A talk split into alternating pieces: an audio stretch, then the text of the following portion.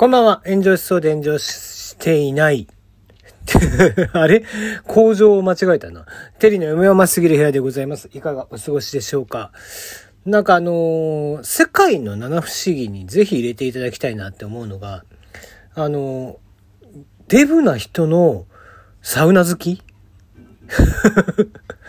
あれはなん、なんなんだろうね。あの、結構デブな人ってサウナ好きな人多いようなイメージが勝手にあるんだけど、まあ少なからずなんか、ね、テレビとか、まあ自分の周りでもそうなんだけど、サウナ好きっていう人って割と太った人が多いような気がしているんですよ。まああとはおじさんうん。で、整ったとかっていうわけでしょ。まあ何が整っとんねんって話だよね。で、あんな辛い環境下にいるにもかかわらず、ボクシングとかね、ボクサーの人とかは減量するために入ったりとかするけど、デブの人って入っても痩せてないんでね。あれ一体何のために入ってんだろうなっていうのが不思議でならないっていうね。うん、何を求めてサウナに行ってるのかっていうのが全くわからないまま、えー43年間生きてきてますけどね。僕ちっちゃい頃からやっぱサウナに入ってる人っていうのは太っているっていうイメージがあるんで、なんとなくね、えー不思議でしょうがないわけですけども、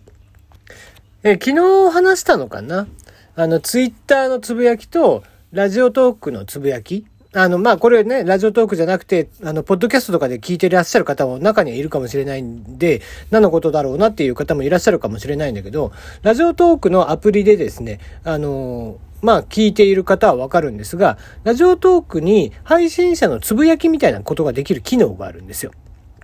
で、それを、まあ、あの、ツイッターの方は一応パブリックな方なんで、ちょっとなんか人に出しても恥ずかしくないコメントにしましょうと。で、まあ、ラジオトークのアプリ内でつぶやくことは、もっとなんか思ったことを言おうっていうので使い分けていこうっていう話をしたわけなんですけども、あのーなんだろうな、多分、旗から見ると、んまた危なっかしいことを言ってるなっていうことに対してのいいねが多いよね。だから多分もう、なんかみんな思ってることだと思うし、なんなら落ちてる人はもう同罪なんでね。あの、もっとみんなね、吐き出してくれればいいのにな、なんていうふうに思いながら、まあまあ、あの、代弁者としてね、語っていこうかなって、つぶやいていこうかなとは思いますね。はい。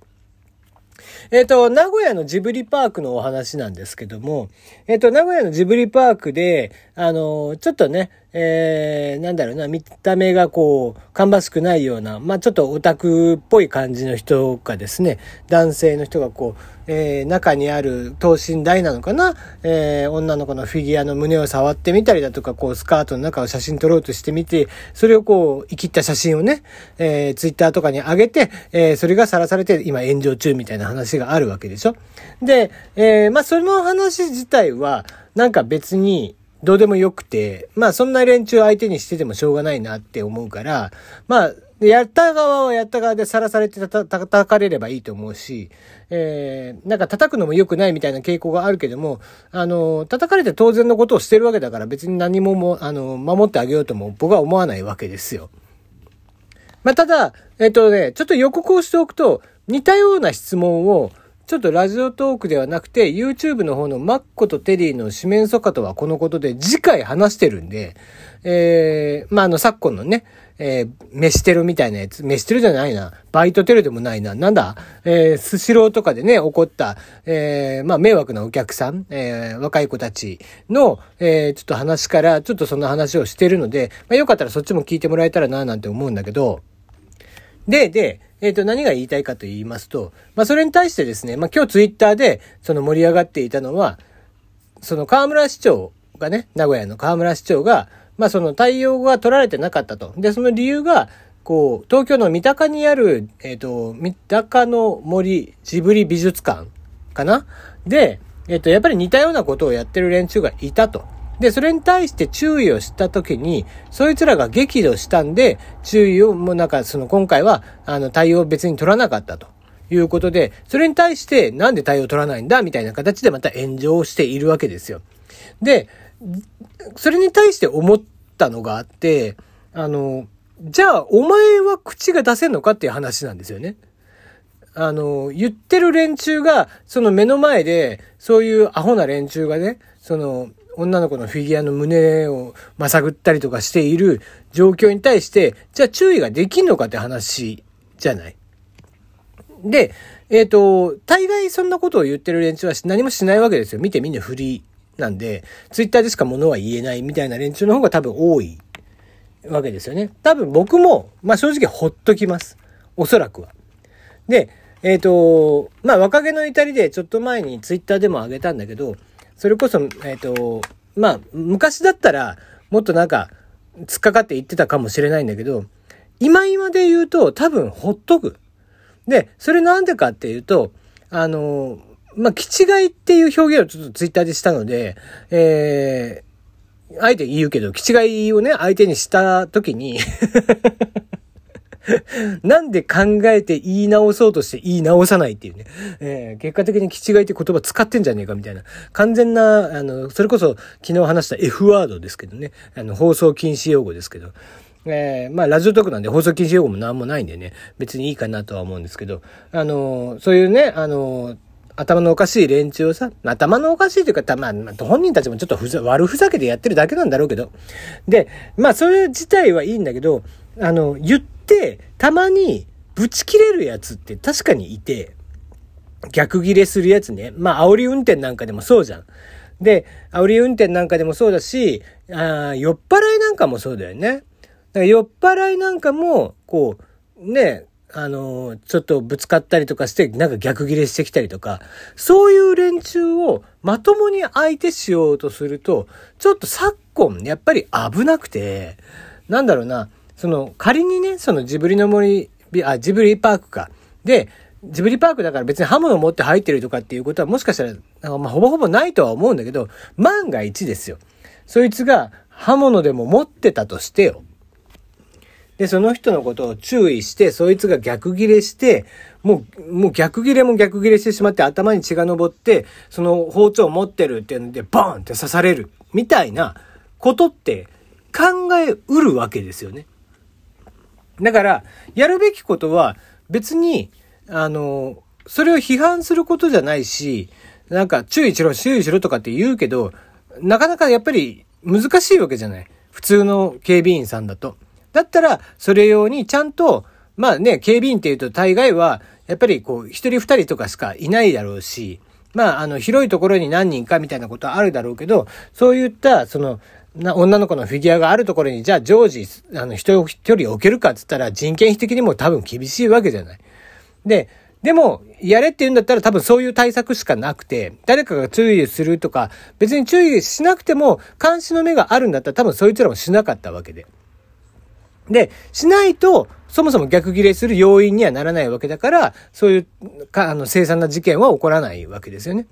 でも、なんか、今今で言うと、そういう対策が取られていなかったからこそ、まあ、仮にね、あの、注意した時にそういう風に逆ギレしてしまうみたいなことがあって、みたいなことになるわけですよね。で、まあ、ね、逆ギレだけで済んだならまだいいんだけど、ね、それがこう、本当に刃物とかを持っててとかっていうと、もうそれは完全な事件なので、事案じゃないまだ今、現段階では。事案が事件になっちゃうので、そうなってくると、じゃあっていう話になってくるわけですよ。ね、今回注意してないことに対して、あの、何も、こうね、そういう逆切れする連中がいるからって言って、うん、だったらそれに甘んじるのか、みたいな話になるかもしれないんだけど、うん、そういう批判をする連中ってどうせ何も言わないわけだから、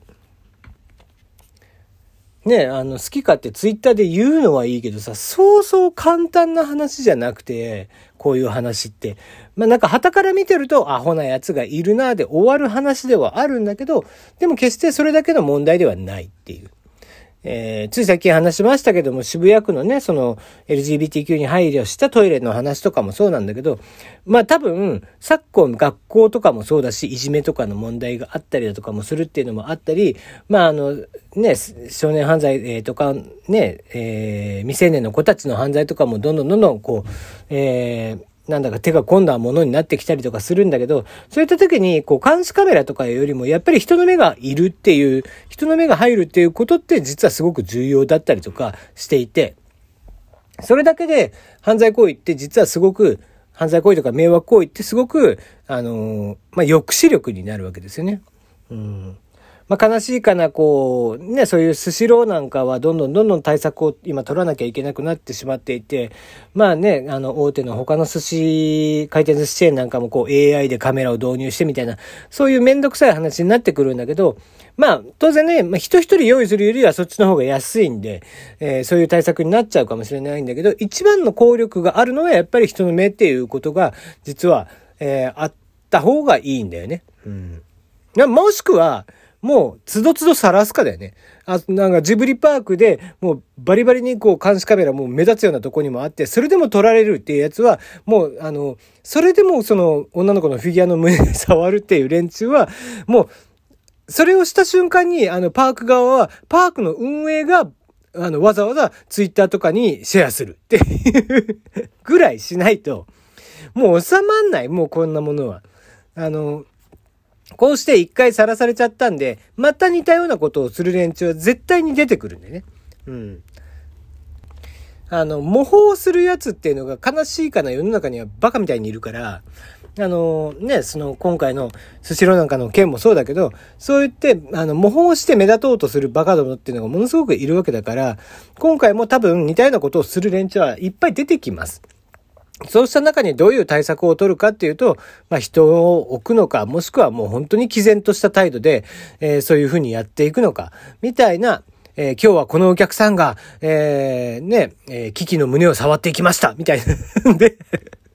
晒していくみたいな。えー、それぐらいの態度を取らないとなかなか減らないんじゃないかななんていうふうには思ったりします。はい。えー、まあ散々言ってますけども、マッコとテリーの四面底とはこのこと、YouTube の方もよろしくお願いいたします。今日はここまで。